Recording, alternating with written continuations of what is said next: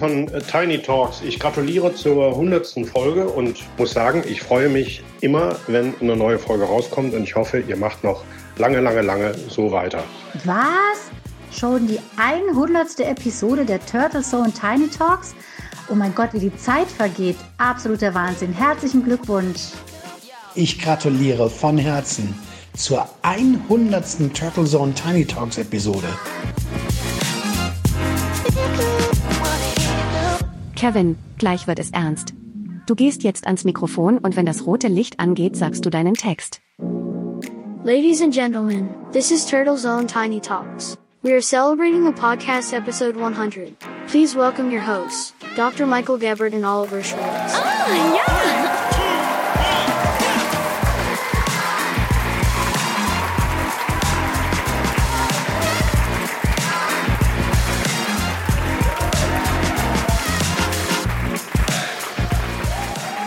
Herzlichen Glückwunsch zur 100. Episode der Turtle Zone Tiny Talks und äh, weiter viel Erfolg.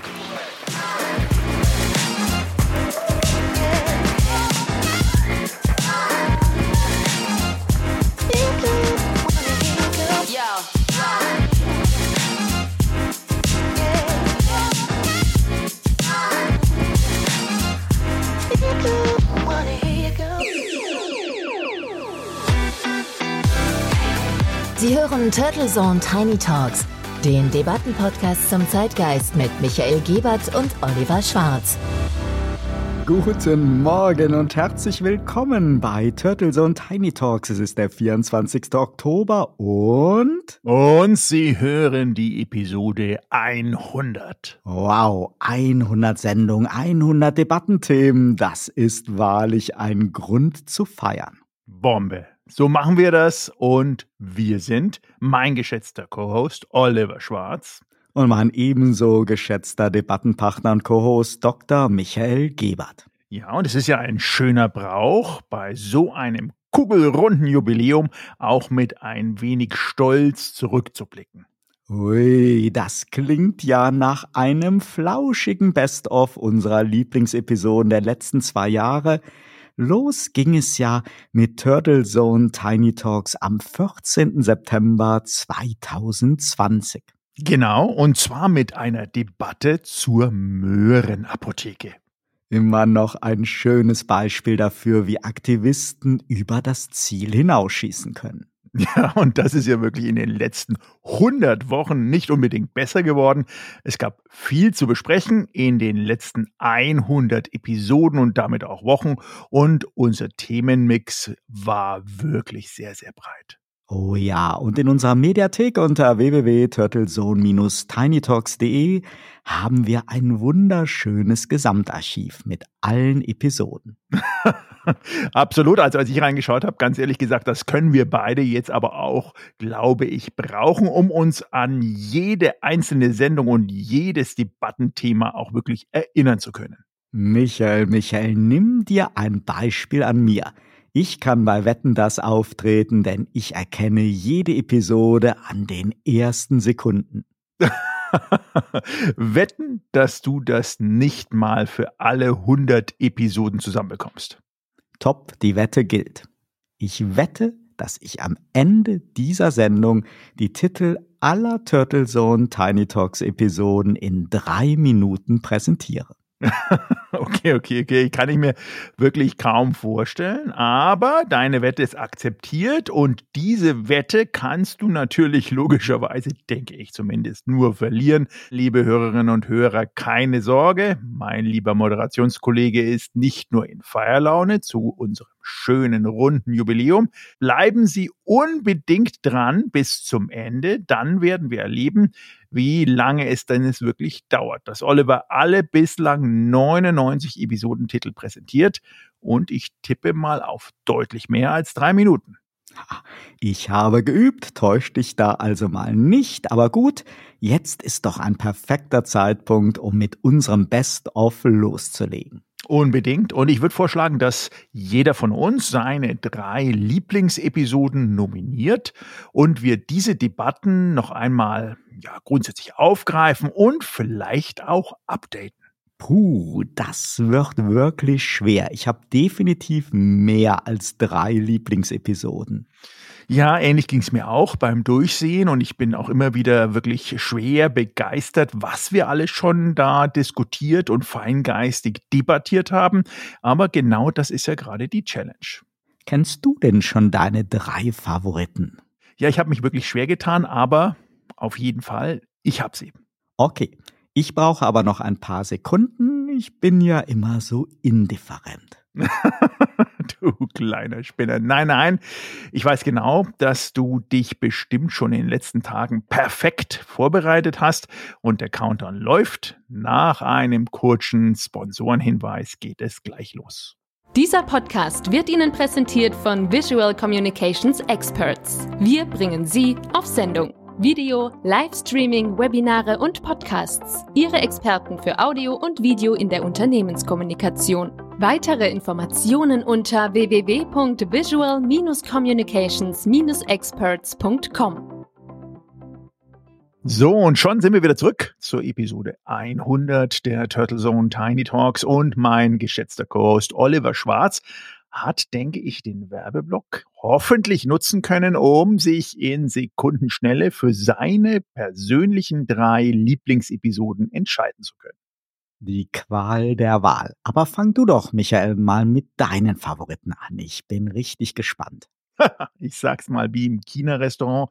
Bitte die Nummer 14, 22 und dann noch obendrauf zum Dessert die Nummer 41.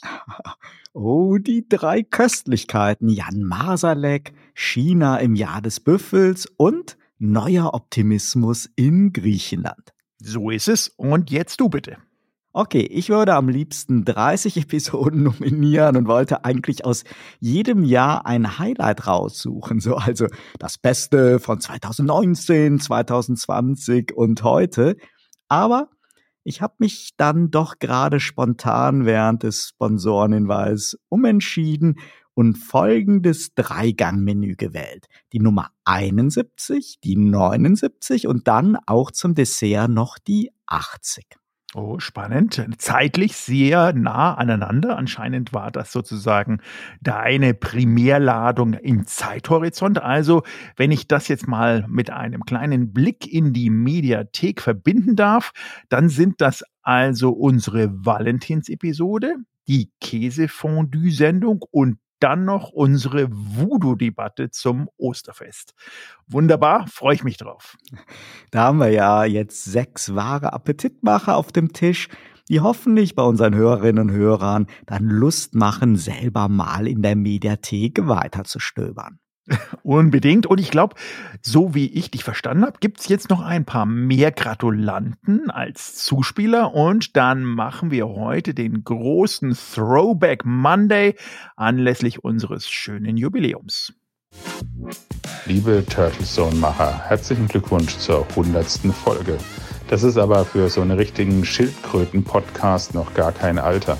Denn Schildkröten werden ja mindestens 150, eher 200 Jahre alt. Also auf die nächsten 100, toi, toi, toi und weiter so. Herzlichen Glückwunsch und alles Gute. Oh mein Gott, schon die 100. Episode Turtle Soon Tiny Talks. Ich kann es nicht fassen. Herzlichen Glückwunsch. Macht weiter so. Ich kenne kaum einen Podcast, der so gut recherchiert ist und so gute Fragen stellt. Danke, danke, danke. Ja, vielen herzlichen Dank für die wirklich vielen Glückwünsche, auch die, für die wir jetzt keinen O-Ton-Anspieler hatten. Bitte bleiben Sie uns treu. Ja, definitiv. Das baut uns auf und da bauen wir drauf. Denn wie gerade gehört, stehen ja noch mindestens 100 weitere Episoden an bis in das Jahr. Ja, wir werden es sehen. Viele, viele Jahre zumindest. Ja, Ehrensache. Natürlich. Also los geht's, Michael. Präsentier uns doch bitte deinen ersten Favoriten, die Episode 14. Und ich schlage vor, dass wir immer erstmal mit einem kleinen Audioschnipsel aus jeder Episode beginnen. Gute Idee, so machen wir es. Also Episode 14 in die Bestellliste eingetragen. Ich habe von Jan geträumt. Von Jan. Muss ich mir jetzt Sorgen machen oder wer träumt denn von Jan Böhmermann? Nein, nicht vom Kollegen Böhmermann, sondern vom Chamäleon Jan Masalek, der ja irgendwie spurlos verschwunden ist und der ja nicht nur im Mittelpunkt des größten deutschen Wirtschaftskrimis der letzten Jahrzehnte steht, sondern um den ja schon so viele Mythen entstanden sind, dass es für eine ganze Netflix-Serie mit mehreren Staffeln reicht. Und ich habe halt heute Nacht sozusagen im Traum das Drehbuch dazu geschrieben. Oh, Hollywood Reif, hoffe ich. Du machst mir wirklich spezielle Sachen nachts. Aber wo du recht hast, hast du recht. Wirecard ist ein Wirtschaftskrimi der Nachkriegsgeschichte à la carte und bester Güte und bietet natürlich gleich für mehrere Episoden Debatten an. Ja, und spannend finde ich dabei vor allem die Frage, wieso etwas bei einer Aktiengesellschaft trotz all der strengen Corporate Governance und Compliance Regeln überhaupt passieren konnte. Wir reden ja hier nicht von einem inhabergeführten Kleinunternehmen.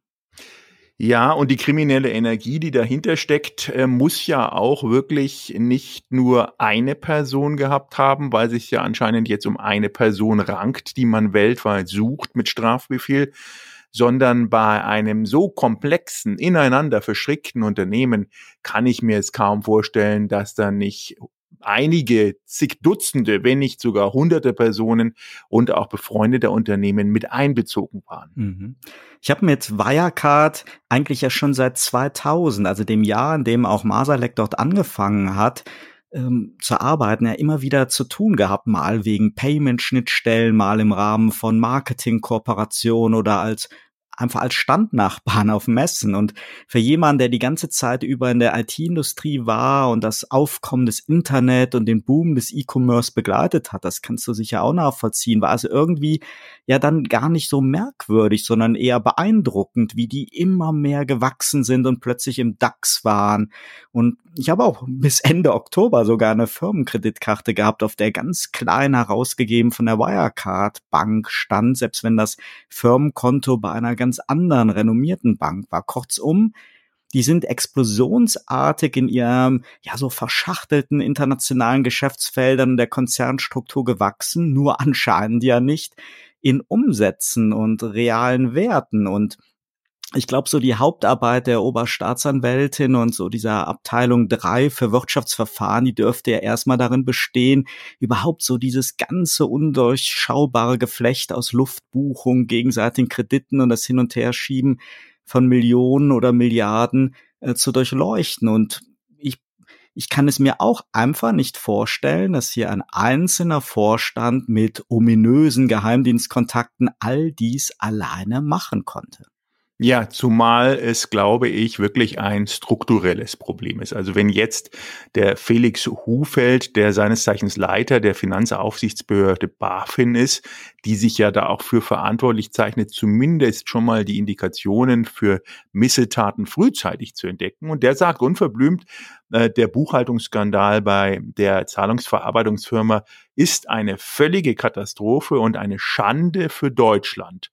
Die Frage ist, ist es wirklich für Deutschland eine Schande? Weil natürlich auf den Tenor hat sich auch unser Wirtschaftsminister Peter Altmaier reingeritten und sagt, wir hätten eine solche Situation überall auf der Welt erwartet, nur nicht in Deutschland.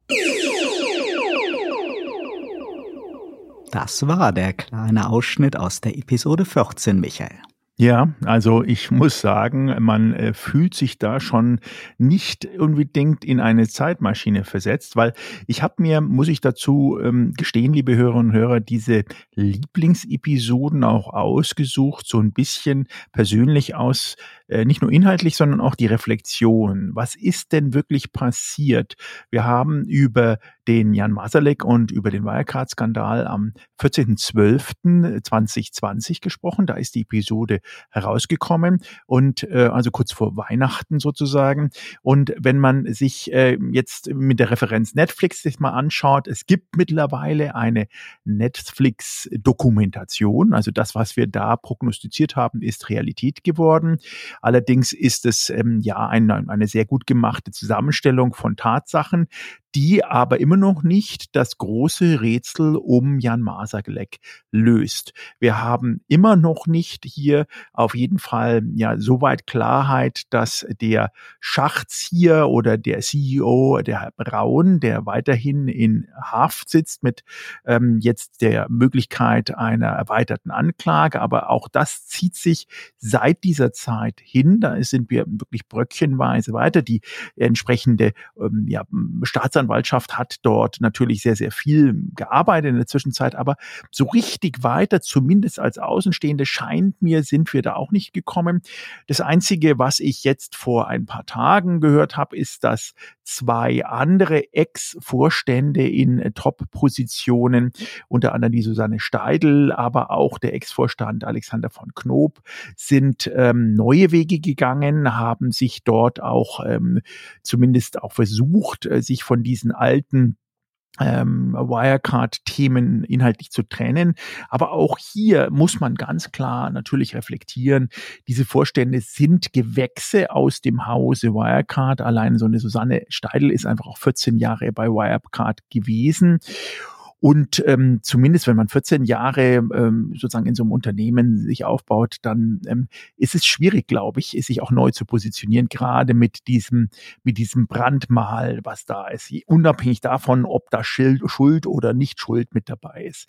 Das Thema, glaube ich, wird uns definitiv noch einige Zeit beschäftigen.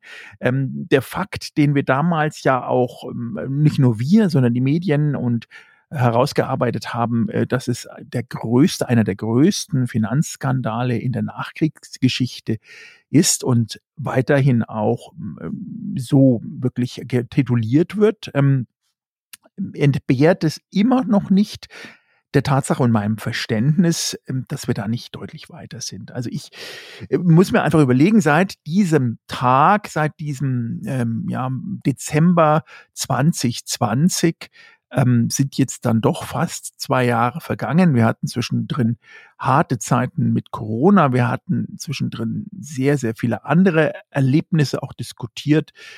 Und ähm, dieser große, finanzträchtige, aber auch wirklich ja für, für das sozusagen Seelenheil einer Gesellschaft gute Fall, wenn er aufgeklärt wäre, ähm, ist leider, so zumindest mein Eindruck, hier trotz äh, strenger Governance und Compliance-Regeln und was wir alles da gesehen haben, äh, nicht weitergekommen. Und dies Mysterium Jan Masalek ähm, hat sich zumindest nicht geklärt, auch mit all den Raffinessen, die wir damals rausgearbeitet haben, dass ja da eine Freundin oder Frau ja auch noch ähm, im schönen Bogenhausen gelebt haben soll und dann plötzlich auch sämtliche Social-Media-Einträge, nicht nur der Vorstände, sondern auch vieler, sagen wir mal, Mittel- und Top-Management-Mitarbeiter plötzlich weg waren. Äh, wir als erfahrene Internet-Manager oder Jongleure, die wir uns da ein bisschen auskennen, wissen, das Internet vergisst eigentlich nichts. Und wir haben uns dann ja auch damals gefragt, wie kann das denn eigentlich sein? Das muss sozusagen eine ganz professionelle Löschaktion gewesen sein. Und da muss man auch nicht nur hinschreiben an Google, Facebook und Co., sondern man muss da wirklich auch gute Kontakte haben und sonst und schon fast politische Kontakte würde ich so weit gehen und sonst würden das auch nicht gelöscht werden. Also das Ganze hinterlässt auch nach zwei Jahren bei mir zumindest immer noch einen sehr, sehr faden Nachgeschmack und ich weiß nicht, wie es dir damit geht.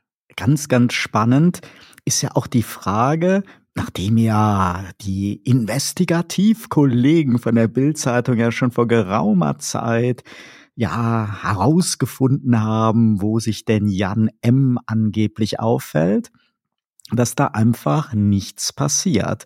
Und die Frage ist, was geht hinter den Kulissen vor. Und sowas finde ich immer sehr, sehr spannend. Und wer da gerne auch Mäuschen oder Teil, gibt es da Verhandlungen hinter den Kulissen? Wer, wer zuckt als erster? Gibt es das große Enthüllungsbuch des neuen Bestseller-Autors Jan M? Wird da über eine Grundzeugenregelung verhandelt? Was geht da ab?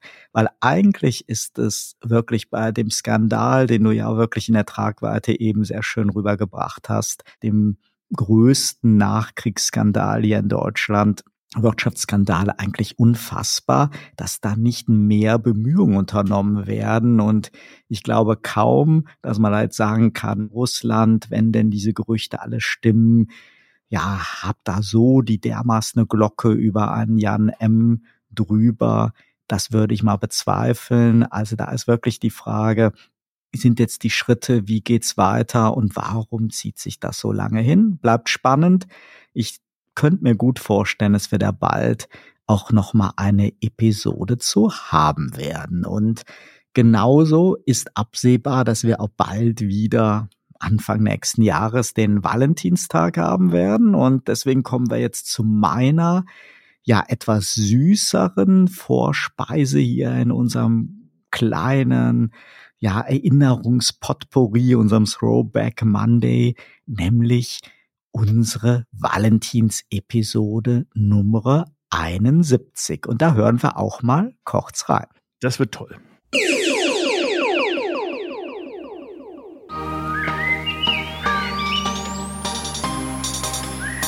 Oh, ich spüre Liebe überall. Bist du rollig oder hast du ein bisschen zu viel Werbung von Douglas oder Fleurop angeschaut? Bitte keine Scherze über meine Valentinstimmung.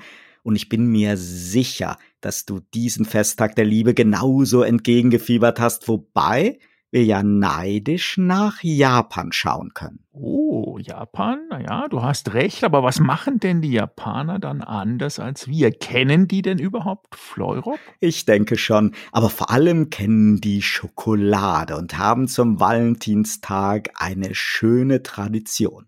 da bin ich immer mal gespannt. Und seit wann hast du dich denn für Schokolade so begeistern können? Wenn es doch so schön klingt. 一つのハートで二つの味。デュオ・ゴディバ。今だけ。ハッピーバレンタインゴディバ Ja, das ist äh, einer meiner allerliebsten Zuspieler. Ich glaube, der geht das so ähnlich. Und wir haben halt in dieser Episode über weltweite Traditionen zum Valentinstag gesprochen. Und in Japan ist es eben sehr nett. Da schenken am 14. Februar die japanischen Frauen ihren Ehemännern, Freunden, aber auch den männlichen Kollegen und sogar ihren Chef Schokolade. Und zwar jedem. und dann gibt's zu der Tradition dazugehörend noch ja einen sogenannten White Day einige Wochen später und dann erhalten die Damen als Gegengeschenk weiße Schokolade. Ja, also ich muss ganz ehrlich sagen, der Valentinstag und das Special darum ähm, war für mich auch eines dieser vielen Highlights unserer Tiny Talks, auch dahingehend, dass du ähm, in der Vorrecherche wirklich da wieder der ähm, schwarze Gurt, ähm, ja, der ist an dich gegangen. Du hast ganz tief hineingegraben in die verschiedenen Eigentümlichkeiten, die es da draußen in der Welt zum Thema Valentinstag und Schenken und Beschenken geschenkt werden gibt und auch die Werbung, die wir eingespielt haben. Es war wirklich köstlich. Ähm, ich glaube, wir haben beide an dem Tag dann allein schon, dass wir drüber geredet haben, einen Heißhunger an Schokolade entwickelt und aber auch gleichzeitig so ein bisschen neben natürlich der Kommerzialisierung und süßen Note hin zu Valentinstag das Thema nochmal äh, für unsere Hörerinnen und Hörer, aber auch für uns selber nochmal aufgearbeitet. Denn all diese Feiertage, und ich kann mich dran erinnern, wir hatten das auch in einigen anderen Episoden, ähm, diese historische Verknüpfung, woher kommt das, wie sind die verwurzelt und warum feiern wir denn das jetzt gerade so hier in Europa und in Deutschland und nicht anders? Und das hat mir auch persönlich, ganz ehrlich gesagt, sehr, sehr viel an neuem Wissen und Reflexionszone geboten, so dass man ja auch als äh, Mitmoderator und Co-Host von einer ähm, Zeitgeistdebatte ja hoffentlich zumindest, und so ging es mir auch immer, ein bisschen schlauer und ein bisschen reflektierter rausgeht. Also die Valentinsdebatte, muss ich sagen, toll. Super, dann wollen wir auch nicht zu viel verraten über die ganzen weltweiten Bräuche. Liebe Hörerinnen und Hörer, einfach reinhören, Episode 71 in der Mediathek. Und damit springen wir zu deinem Hauptgericht. Michael, das führt uns ins Reich der Mitte nach China und zwar in das Jahr des Büffels. Das war unsere Episode 22.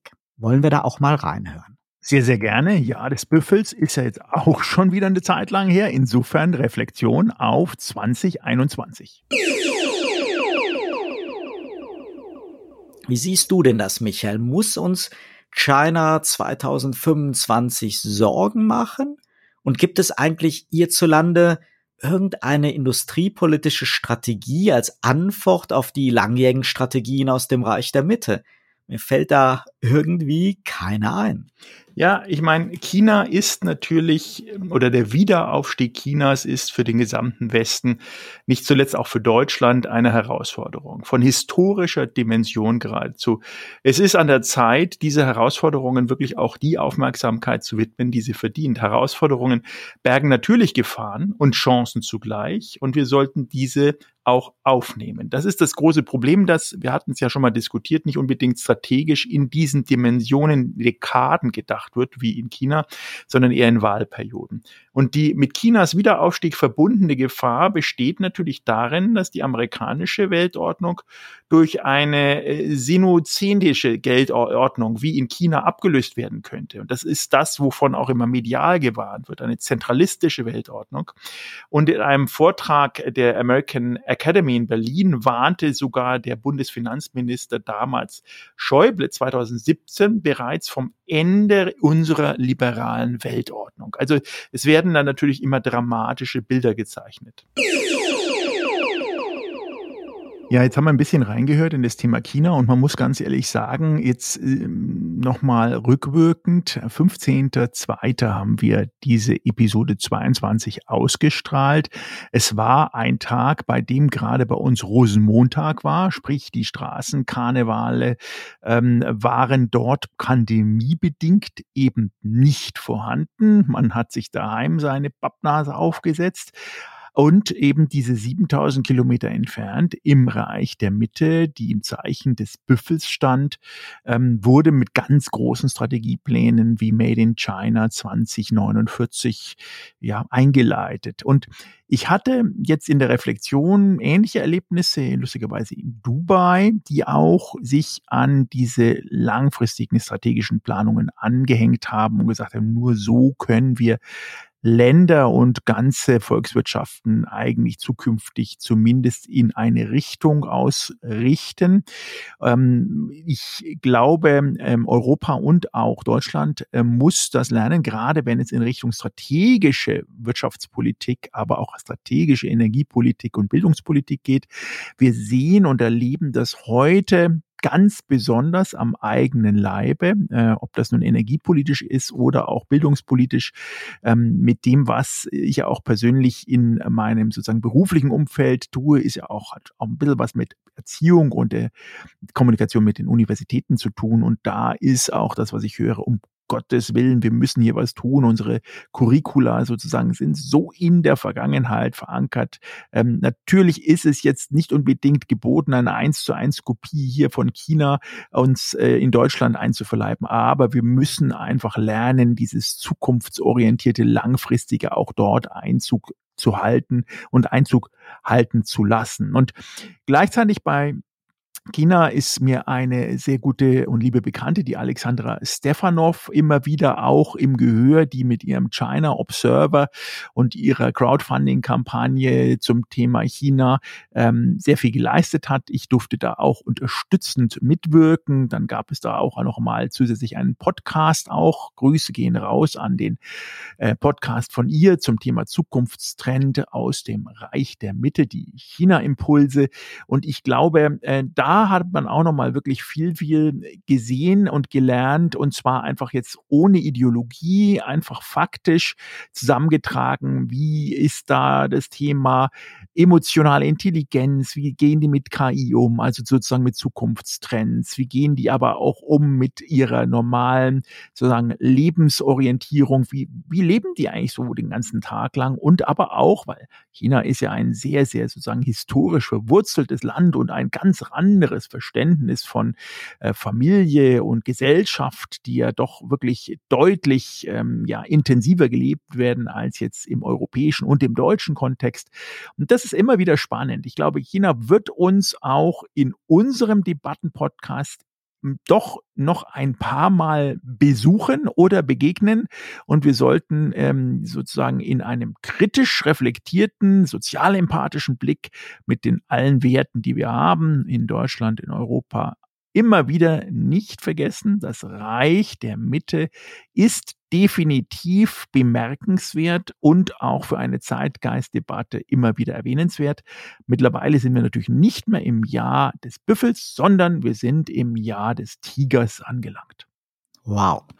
Ja, ich hatte ja zum Anfang dieses kleinen Einspielschnipsels die Initiative Made in China 2025 erwähnt, wenn sich da die Hörerinnen und Hörer fragen, womit hat's da auf sich? Das zielt auf Hightech, Pharma, weitere Industriezweige ab und soll, soll helfen, so eine globale Technologieführerschaft Chinas deutlich näher zu kommen. Und bis 2049, dem 100-jährigen Jubiläum der Gründung der Volksrepublik, will man dann China zum modernen, starken und demokratischen Vorzeigeland mit sozialistischer Prägung machen. Soweit die Theorie, also immer sehr langfristige Pläne, aber diese Rolle als stärkste Weltwirtschaft, die werden sie vermutlich viel, viel früher erreichen. Und es ist schon spannend, ja, wie viel härter der Ton auch wird, auch der USA gegenüber China und ja, sagen wir mal schon, wie, wie feindlich teilweise auch schon wieder die Formulierungen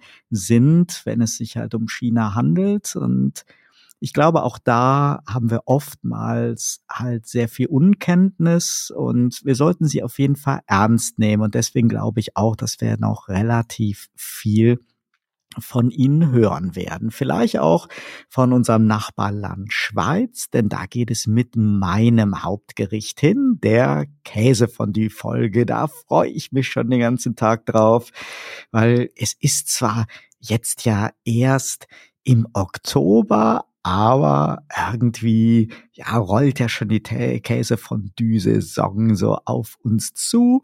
Im Rewe habe ich es leider noch nicht entdeckt. Ich schaue da schon immer im Regal, aber ja, es lohnt sich auf jeden Fall, da schon mal Vorfreude zu entwickeln. Und wir hören da schon mal rein in diese Episode 79. Wohl wahr, da hilft nur eins. Da bin ich aber gespannt. Ein leckeres Käsefondue und einen guten Schweizer Fondongwein. Dein Galgenhumor ist ja wirklich unbezahlbar. Mitnichten. Wir haben am Samstag wirklich Käsefondue genossen und wie passend, heute ist der internationale Tag des Käsefondues. Oh, das passt ja wunderbar. Dann lass uns ganz, ganz schnell das politische Trauerspiel vergessen und in unserer heutigen Episode eines der wichtigsten kulinarischen Kulturgüter der Schweiz würdigen. Ein leckeres gemeinsames Fondue heilt manche Wunden. ich hoffe wenigstens. Und in dem Zusammenhang natürlich auch immer ein bisschen Kirschwasser dazu. Aber mal im Herz, während Käsefondue ja bei den Eidgenossen heilig ist, wird es hierzulande doch eher im Winter oder speziell zu Silvester zelebriert und genossen. Hattest du denn keine Mühe, dein Käsefondue im Handel zu bekommen? Denn die Supermärkte sind ja wieder Gegenstand von Hamsterkäufen.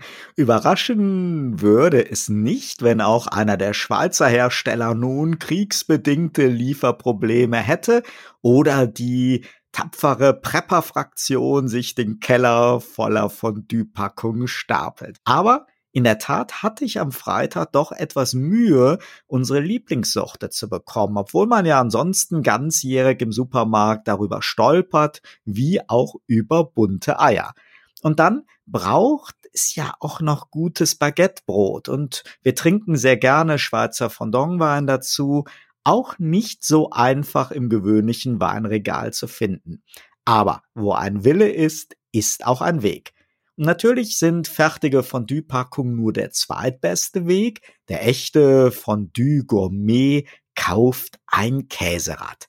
Aber interessanterweise hat die Markteinführung der Käsefondue-Fertigpackungen in den 50er Jahren überhaupt erst zum überregionalen und heute weltweiten Siegeszug beigetragen. Wir brauchen Gruyère, Gruyère-Käse, guten, feinen Gruyère-Käse, und zwar einen, der gut gelagert ist. Auf das muss man immer schauen. Aber was kann ich sehen, dass ein Käse gut gelagert ist? Erstens schon die Rinde. Eine schön dunkle Rinde. Dann am Teig vom Käse, ein weißer Käse. Je Ja. weißer ist, je besser dass er gelagert ist. Und dann ein rezenter Käse. Ich tue das jetzt gerade im Sturz hier ins Pfännchen und tue den Weisswein dazu, Maizena dazu und ein bisschen Zitronensaft. Und jetzt stelle ich den Herd ein und fange langsam schön an rühren. Das Fondue mache ich immer auf niedriger Stufe, machen, schön langsam, damit es nicht anhuckt. Und am einfachsten im 8. rühren. Jetzt ist der Moment, wo wir noch ein bisschen Kirschen tun. Mich tut sehr gut jetzt. Ich glaube nicht, dass wir etwas anderes rein tun. Jetzt vielleicht noch zwei Worte über das Fondue essen. Es ist wichtig, dass jedes, wo das Fondue mithilft, essen, jedes Mal wieder gut rührt da drin. Ja, genau so. Also nicht damit nur es, rein- Ja, damit das Fondue homogen bleibt. bleiben. Oder? Mhm. Ja. Ich glaube, dem ist nicht mehr viel hinzuzufügen. Ich habe schon eine wahnsinnige Lust auf das nächste Käsefondue. Ja, und liebe Hörerinnen und Hörer, bevor Sie den Herdi anstellen, einfach in die Episode 79 reinhören und sich fachkundig aus der Schweiz, ja, bei der Zelebrierung dieser Nationalspezialität beraten lassen. Ja, es hat ja wirklich auch wieder super geklungen und du hast natürlich völlig recht. Wir sind ja jetzt im herbstlichen Gefilde auch von den Temperaturen so langsam gefühlstechnisch natürlich im Eingleiten Richtung Käsesaison und Käsefondue. Hier in dem Fall ist natürlich genau dieses heimelige, wohlige, warme Gefühl dann hineinzutauchen in diese wunderbaren Fluten des Käses, die dann einzusaugen und danach eben, wie auch hier von dem Schweizer Kollegen empfohlen, dann auch noch mit, mit dem leckeren Wein oder Schnaps danach abzurunden. Also ich glaube, die Käsesaison oder Käsefondue-Saison ist nach unserer hier Jubiläumsepisode bei dem einen oder anderen Hörerinnen oder Hörer bereits eröffnet. Definitiv. Ja, und nie vergessen, alle Beteiligten immer gut umrühren in, in dem Käsefondue-Topf. Ja, und genauso schön geht's natürlich jetzt weiter nach Griechenland zu deiner Dessert-Episode. Neuer Optimismus in Griechenland hieß die und war, glaube ich, unsere Episode 41. Und da ich gerade in Griechenland war, freue ich mich natürlich sehr an diese kleine Erinnerung und wollen wir da mal kurz reinhören. Ja, ja, sehr, sehr gerne. Also Episode 41, ein Highlight, wie gesagt, auch von mir extra dafür ausgesucht. Auch ein bisschen mit der Reflexion. Aber lass uns reinhören, dann werde ich danach zwei, drei Sätze dazu nochmal fallen lassen. Bei meinem Co-Host Oliver Schwarz klingen die Hintergrundgeräusche aber eindeutig nach Mittelmeer. Bist du wirklich am Strand oder ist das nur eine ordinäre Atmo-Konserve? Von wegen Konserve. Ich melde mich vom Kalypso-Strand des Xenia Hotels auf der saronischen Insel Poros im wunderschönen und eindeutig hochsommerlichen Griechenland. Du machst ja Sachen. Hast du das halbe Studio im Flieger mitgenommen und jetzt an der Strandbar aufgebaut mit dem ersten Drink in der Hand und hast du irgendwo nicht gelesen, dass es doch auch immer noch anscheinend, zumindest den Medienberichten zufolge, nächtliche Ausgangssperren in Griechenland gibt? Ja, das nötige Equipment, um so eine Vier-Kanal-Live-Schalter am Strand zu realisieren, hat komplett in einen großen Rucksack gepasst. Da wird die Broadcast-Technik wirklich immer mobiler und kompakter. Schwieriger ist da natürlich um diese Uhrzeit am frühen Montagmorgen eine Location zu finden, die Beach-Atmosphäre vermittelt und ja weder ein Wachhund noch irritiertes Hotelpersonal oder gar die Inselpolizei auf den Plan ruft. Aber ich muss sagen, ja, versammeln sich immer mehr Frühsportler um mich herum. Insofern ist das auch gar kein Problem. Ja, und so ein Strand bietet natürlich angenehmen Schatten und ein schönes Wellenplätschern, denn derzeit haben wir schon am allerfrühesten Morgen eine kräftige Sonne und schon über 30 Grad. Oh, Wahnsinn. Jetzt noch mal was aus der Neugierde heraus gefragt. Wie fühlt es sich denn an, wenn man dann tagsüber bei 38 Grad plus überall mit Maske rumlaufen muss? Oder hat Griechenland Corona dann auch wirklich pünktlich zur Tourismussaison besiegt? Naja, wenn dann pünktlich nach dem langen Pfingstwochenende, das hier genauso wie das orthodoxe Ostern später als bei uns ist und natürlich die verantwortlichen Politiker beschäftigt hat. Letzten Donnerstag, am Tag nach meiner Ankunft, wurde dann im großen Stil gelockert und zumindest hier auf der Insel müssen Masken im Freien nicht mehr getragen werden. Insgesamt nimmt Griechenland das Thema aber seit Beginn der Pandemie sehr ernst, hatte deutlich strengere Maßnahmen als bei uns und auch jetzt sind die Corona-Vorkehrungen hier im Hotel weit über Standard bis hin zu Plastikhandschuhen beim Frühstück und festen Zeitslots. Hoffentlich landen diese Handschuhe aus diesem Obsttütenmaterial nicht nachher alle im Meer. Wenn du schon in Griechenland bist, und zwar Finanzkrise und Investitionen. Wir haben doch jahrelang gehört, dass Griechenland faktisch pleite wäre. Ich habe noch jetzt die entsprechenden Leitmedien vor mir mit den Titeln Der faule Grieche, die nehmen nur unser Geld. Das ganze Geld fließt nach Griechenland ohne Grund und Boden. Und dann kam die Troika mit einer sehr rigierten und auch ausgeführten Sparvorgaberegelung und nun Covid-19, das zumindest 2020 für viele Menschen in Griechenland erneut zu wirtschaftlichen Herausforderungen geführt haben teilweise auch Existenzen bedroht und vernichtet haben. Und wie kann man da als Tavernen, Laden oder Hotelbesitzer investieren, frage ich mich. Und wie steht Griechenland überhaupt derzeit da? Sind es alles Lebenskünstler oder haben die einfach mehr Positivismus als unser eins? Ja, gute Frage. Das sollten wir auf jeden Fall vertiefen. Eins ist klar, die Finanzkrise, die Rettungsschirme und die damit verbundenen harten Austeritätsmaßnahmen, die mit der Troika und in Deutschland vor allen Dingen mit Wolfgang Schäuble verbunden sind, haben den Menschen sehr viel abverlangt. Hohe Jugendarbeitslosigkeit, hohe Firmeninsolvenzen, steigende Zahl an Obdachlosen, ein Kahlschlag im Medizinsektor, Privatisierung an ausländischen Investoren und vieles mehr war sicher kein freundliches Coaching-Angebot, das nach einer Phase des, ja mal liebevoll gesagt, Gürtel enger Schnallens die Reformerfolge dann automatisch bringt, sondern es war sehr, sehr hart. Und wenn es derzeit erste Lichtblicke gibt, dann sind die meines Erachtens weniger der Austeritätspolitik der Troika, sondern vielmehr den Anstrengungen der Griechen selber zu verdanken. Und es ist irgendwie eine Art Legendenbildung, wenn in CDU-Kreisen auf den aktuellen Ministerpräsidenten Kyriakos Mitsotakis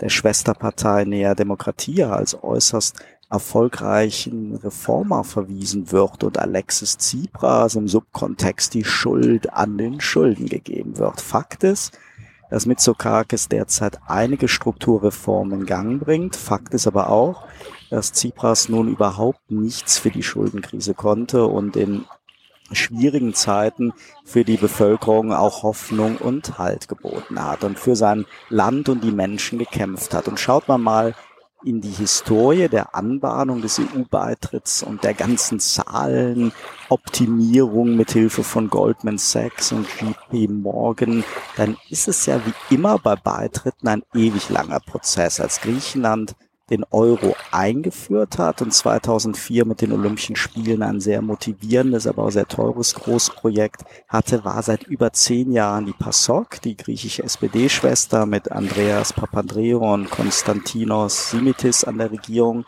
Damals wurden auch viele Reformen angestoßen, auch was Infrastrukturen, Gemeinwesen anging. Und Papandreou war schließlich auch Wirtschaftswissenschaftler.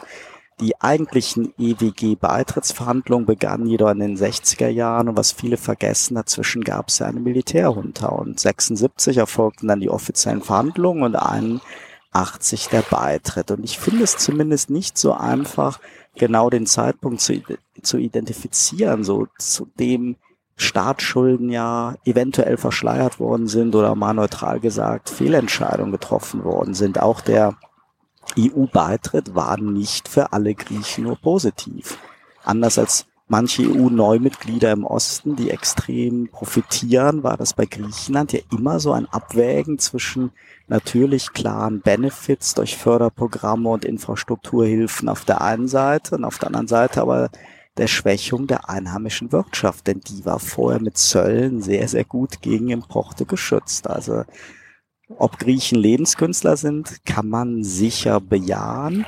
Was aber vor allen Dingen in den Krisen geholfen hat, war, glaube ich, so diese Familienstrukturen, der sehr hohe Besitzstand an Wohneigentum und der Umstand, dass selbst mitten in der Krise und in der Pandemie Kredite für Investitionen, zumindest in Sektoren wie dem Tourismus, verfügbar waren. Und so vom Tavernenbesitzer bis zum Andenkenladen oder Motorrollerverleih der Unternehmer gehen und der Mut zur Investition für die neue Saison ist stark ausgeprägt. Ja, also äh, war jetzt ein bisschen länger der Beitrag, äh, liebe Hörerinnen und Hörer. Wir sehen allerdings, äh, weil man muss sich da ein bisschen zurückversetzen, glaube ich, in die Zeit, wo wir das gesendet haben. Das war noch in der Pandemie. Also wir waren dort so gerade, ja, wenn man die Statistikerdaten sich anschaut, wieder in der Euphorie 28.06.21 äh, langsam wieder auf Reisen zu gehen. Ich glaube, Oliver, äh, bitte korrigier mich da, falls ich da falsch liege. Das war dann ähm, auch deine erste größere Reise wieder, auch mit Masken und allem drum und dran. Du hattest es ja auch erwähnt, wo dann also auch noch Vorsichtsmaßnahmen waren. Absolut, ja. Da waren sogar relativ strenge Maßnahmen in Griechenland. Genau, genau. Du hattest ja berichtet, dass ähm, auf den einzelnen Inseln ja auch äh, fast alle Bewohner auch doppelt geimpft waren. Also wir waren da noch gar nicht in der Iteration drei, vier oder fünffach Impfung, sondern da war doppelte Impfung äh, sozusagen der absolute Goldstandard. Und ähm, da äh, war eine Rate von 45 Prozent in äh, Griechenland mit den 10 Millionen Einwohnern für die Erstimpfung, aber im Vergleich zu Deutschland stolze 33,5 Prozent vollständig geimpft hieß das damals, muss man sich auch mal vorstellen. Also vollständig war sozusagen zweimal. Ja, ja ich, ähm, das, ich vermelde das, fünfmal. Oktober ja, 2022. Absolut. Fünf ist Trümpf. Absolut. Also du bist ja mittlerweile wirklich zum Junkie geworden, aber es ist ähm, äh, und das das ist die Zeit. Man muss sich da einfach mal zurückversetzen und der Optimismus, glaube ich, hat uns dort auch ein bisschen mitgetragen nach dieser Episode. Ja, zum einen natürlich A, weil du vor Ort warst und man hat es ja so ein bisschen an den Geräuschen des heranplätschernden Wassers gehört. Äh, das hat natürlich immer Urlaubsstimmung auch äh, hervorgerufen, nicht nur bei mir, sondern auch bei den Hörerinnen und Hörern. Aber ich glaube, diese ähm, ja, wie wir es auch tituliert haben. Dieser Optimismus, diese Euphorie, die dort aus dieser hellenischen Grundeinstellung kam, hat uns zumindest äh, dann auch weiter tragen können, in auch eben nochmal rauszukommen aus diesen Untiefen, ähm, die bis heute ja immer noch ähm, deutlich spürbar sind und ja, nach vorne zu schauen. Und äh, wie gesagt, wenn man sich die Daten mal anschaut aus der Statistikerbehörde, dann sieht man dort auch, dass im Jahr 2021 da um den Juni, Juli herum, das dann auch wieder wirklich gestiegen ist, ähm, europaweit, ähm, natürlich jetzt erstmal die großen Reisen wie USA, Asien, definitiv immer noch sehr, sehr schwach bis nicht existent, aber europaweit sind die Reisen hochgegangen und die Leute sind definitiv dann wieder auch auf in Anführungsstrichen große Reise gegangen und haben es auch genossen und haben sich dort so ein bisschen anstecken lassen von dem Optimismus und von der Fernweh-Thematik, um die Tourismussaison dort auch für sich selber zu erleben. Ja, und Griechenland steht derzeit gar nicht so schlecht da. Ich war ja gerade dort. Natürlich sind auch dort Benzinpreise relativ hoch. Das mag jetzt auf einer Insel vielleicht nicht ganz so stören, weil man da nicht so weite Strecken fährt mit seinem Roller oder seinem Moped. Andere werden da mehr von betroffen sein, aber insgesamt von den Lebenshaltungskosten her, insgesamt auch von der Wirtschaftskraft, jetzt von der Problematik mit ja, der ganzen Energieversorgung, geht Griechenland eigentlich relativ stabil durch diese hohen Wellen durch, eigentlich fast besser als Deutschland und ja, es ist auf jeden Fall sehr, sehr spannend. Hören Sie einfach noch mal rein, liebe Hörerinnen und Hörer. Wir haben noch viel, viel mehr Informationen zu Griechenland, ja, den Lebenskünstlern und wie, ja, wie optimistisch sie in die Zukunft blicken. Das war die Episode 41 aus dem letzten Sommer. Und dieses Jahr ging es dann für meine Dessert-Episode, die Episode 80, nach Afrika. Und das hat auch eine kleine Vorgeschichte. Wir haben ja eine Live-Sendung von der Weltausstellung auf Dubai gemacht und waren auch im Pavillon von Benin. Und ich muss dazu sagen, dass mir das Land vorher eigentlich relativ wenig bekannt war. Aber das war so faszinierend, dass wir ja, das Land, den Voodoo-Kult einfach mal aufgegriffen haben und zwar für unsere Osterepisode. Ostern und Voodoo werden sich vielleicht fragen, wie passt denn das zusammen? Und da kann man nur sagen, dann hören Sie in diesen nächsten Audioausschnitt unserer Episode 80 einmal aufmerksam rein.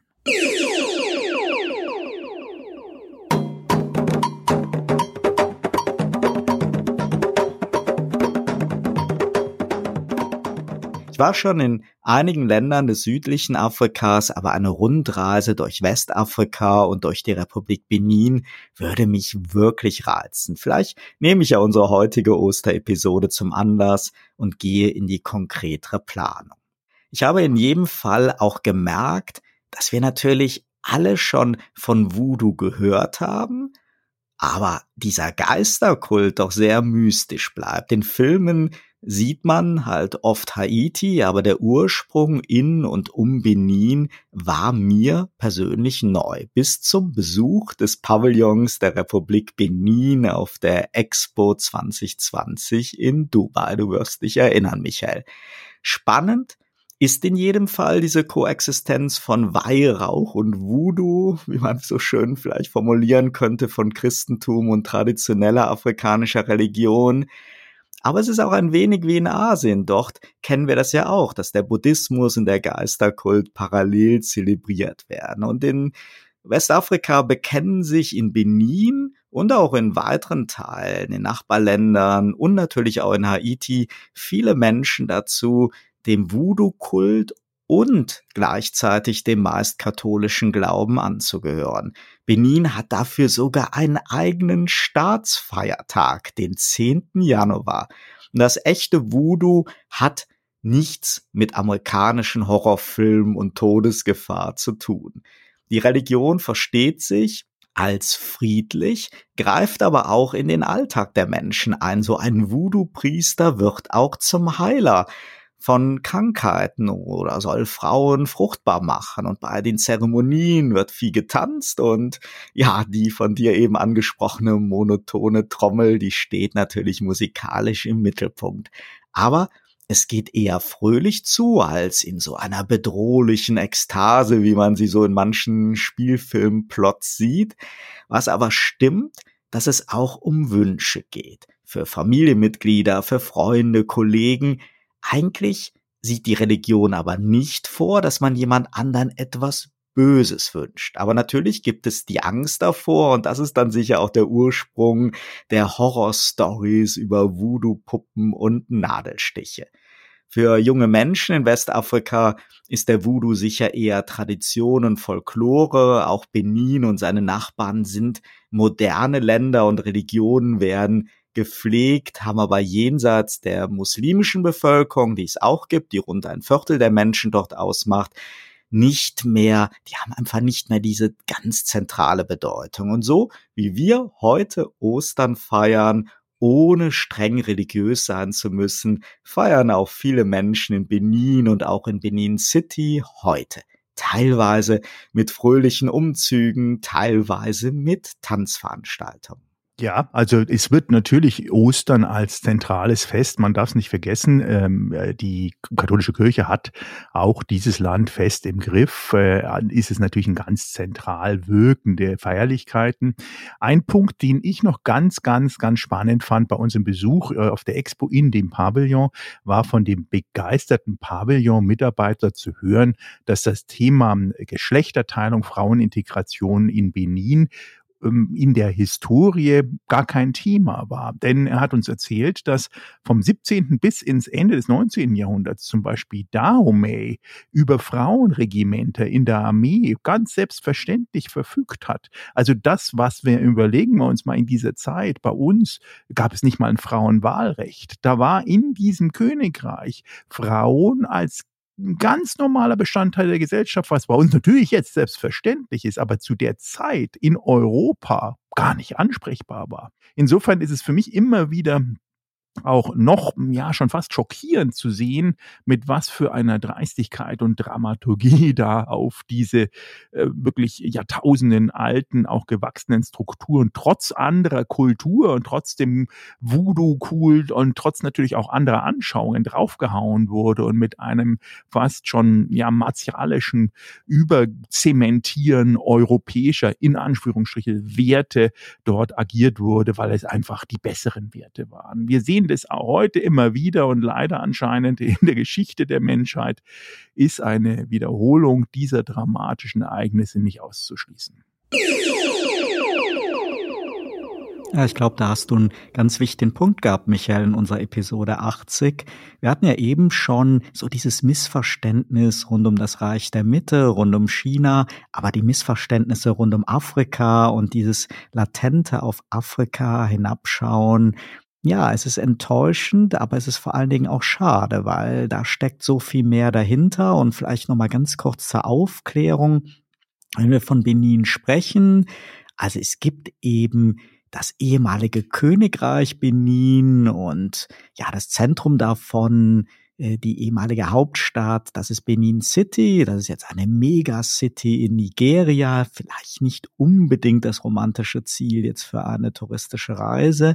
Und es gibt daneben die Republik Benin, die im Osten an Nigeria grenzt, von der haben wir eben gesprochen, die haben wir auch besucht auf der Weltausstellung. Und das ist die Wiege des Voodoo und eben, ja, wie man in dieser Episode lernen kann, auch die Heimat so mancher osterbegeisterter Bürger.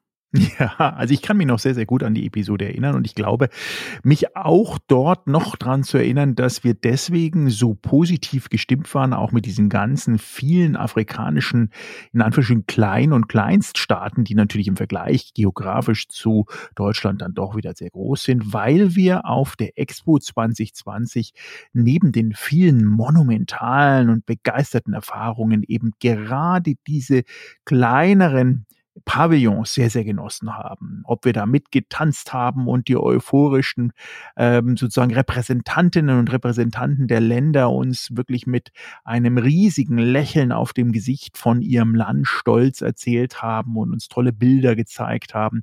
Ich glaube, das hat hier in dieser Episode einfach auch noch mitgeschwungen, dass wir da äh, gut beschwingt, aber auch natürlich ja mit einem riesigen, wirklich Grinsen im Gesicht uns hier dieses Land, dieses tolle Land mit der tollen Historie ausgesucht haben.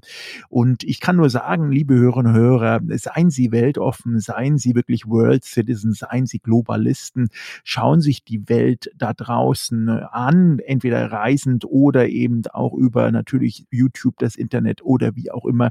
Es gibt viel zu entdecken und gerade Afrika als äh, zumindest geografisch auch und im Stichwort Vielvölkerstaat in den unterschiedlichen Kulturen ein riesen spannendes Land, ein toller Kontinent. Äh, also hier meine Motivation. Gehen Sie raus und erleben Sie das Ganze vielleicht auch für den einen oder anderen am eigenen Leibe und dass sie da auch mal hinfliegen und sich das anschauen. Absolut. Ja, mit einem Blick auf die Studiouhr sehe ich, dass wir bei dieser wirklich dicken, fetten Jubiläumsepisode natürlich schon die 60 Minuten am Reißen sind. Ich glaube, wir hätten jetzt noch Stunden weitermachen können. Ja, unbedingt. Und Sie wissen ja, liebe Hörerinnen und Hörer, wir strapazieren da nicht Ihre Zeit, sodass Sie Ihren möglicherweise Anreise, Abreise, Commuting jetzt nicht schon mal fünfmal im Block gefahren sind. 20 Minuten ist das Ziel. Nur bitte verzeihen Sie uns. Episode 100 ist natürlich schon auch was Besonderes, aber dafür gibt es ja jetzt auch noch weitere Episoden. Die 101 am 31. Oktober und natürlich auch dann als Halloween-Episode. Episode. Ah, Halloween, da hatten wir ja letztes Jahr schon eine sehr, sehr schöne Sendung dazu. Sehr, sehr richtig, denn Halloween, wie wir wissen, wie Weihnachten und Geburtstag und alle Jahrestage kommt jedes Jahr. Aber Halloween ist natürlich immer wieder eine tolle Sache und es wird ein sehr, sehr feines Intro, an das ich mich sehr, sehr gut auch erinnern kann vom letzten Jahr. Dann bin ich mal gespannt, welchen Debattenschwerpunkt wir nächste Woche finden. Ich glaube, das wird uns auf keinen Fall schwer fallen. Insofern, wir freuen uns auf Sie zum nächsten Montag und laden unsere Hörerinnen und Hörer natürlich wieder sehr, sehr herzlich ein, uns auch bei dieser nächsten 100 weiteren Episoden treu zu bleiben. Absolut. Und wir beide danken natürlich auch für das Interesse bis hierhin. Das hat uns wirklich sehr gefreut. Ja, ich denke, die Flaschen sind geöffnet, die Korken sind aufgeknallt. Wir feiern jetzt zumindest noch ein bisschen weiter. Und du bringst ja auch gleich noch eine Performance, denn nicht vergessen, liebe Hörerinnen und Hörer, wir hatten da noch eine Wette am Laufen. Also dranbleiben. Wir sagen Tschüss bis nächste Woche, wenn es wieder heißt. Herzlich willkommen zu Turtle Zone Tiny Talks. Ja, und du bist gleich dran mit deiner Wette. Alle Episoden in drei Minuten. Das wird wirklich sportlich. Turtle Zone Tiny Talks, der Debattenpodcast mit Michael Gebert und Oliver Schwarz. Immer zum Wochenstart auf allen Podcast-Plattformen und auf turtlezone.de.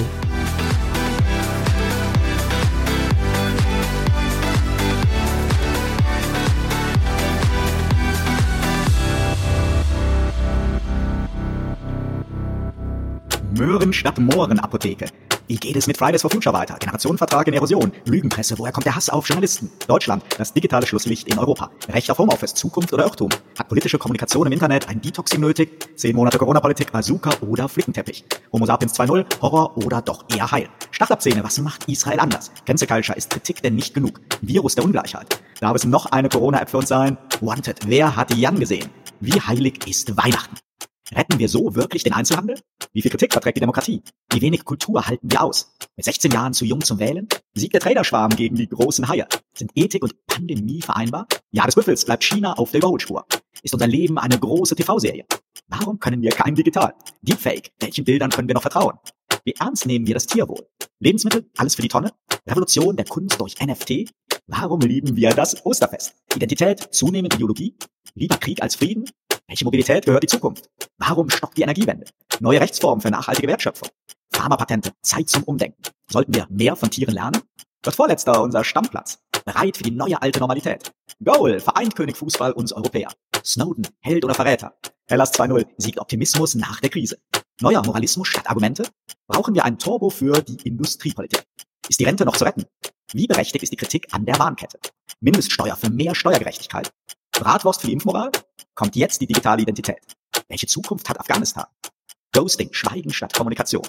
Amazon, Spiegel der Gesellschaft. Was fasziniert uns am Weltall? Keine Zeit für das Weltall? Ewiges Wachstum oder Fantasie? Vom täglichen Dopaminrausch zum Shitstorm. Wahrheit oder Lüge? Wo hat Jan M. Halloween gefeiert? Wird Kultur immer beliebiger? Steak, Prothese, Villa? Wann lohnt sich der 3D-Druck? Wie metabolisch sind unsere Syndrome? Was ist gesund und was macht uns gesund? Wie wirkt der Tagesablauf auf die Gesundheit? Wie wichtig ist unsere Atmung? Was genießen wir an Weihnachten? 2022, worauf freuen wir uns? Wie politisch ist der Sport? Weltausstellung erinnern wir uns. Wie gestalten wir die Zukunft? Wie nachhaltig ist die Expo 2020? EU-Taxonomie als Greenwashing? Wie viel Liebe liegt in der Luft? Hat die Diplomatie noch eine Chance? Warum feiern wir den Karneval? Cyberwar, das Netz als Waffe. Bleibt der Humanismus auf der Strecke? Wie schwach oder stark ist die Neutralität? Was würden wir ohne Uhr machen? Werden wir die Maske vermissen? Warum lieben wir alle Käsefondue? Kennt der Osterhase den Voodoo? Armer, reicher Kontinent Afrika. Warum vermissen so viele die 80er? Wer kennt die Tomatenqueen? Thinktanks, edle Denkfabriken oder taffe Lobbyisten? Was können wir von Schildkröten lernen? Zweite Chance für Innovationen? Hilft das 9-Euro-Ticket bei der Mobilitätswende? Was hat Alaska gekostet? Ein soziales Jahr für alle? Gleichzeitig Held und Staatsfall? Wirklich Mangel an Fachkräften? Kennt Kunst keine Krise? Welche Zukunft hat das Büro? Viel Good versus Business Outfit. Welche Dürren kennen wir aus der Geschichte? Phänomen Dürre. Welche Rolle spielt der Mensch? Klimawandel. Wird die Dürre bald normal? Metaverse, Hype oder Web der Zukunft? Was erwartet uns schon bald im Metaverse? Ah, ja.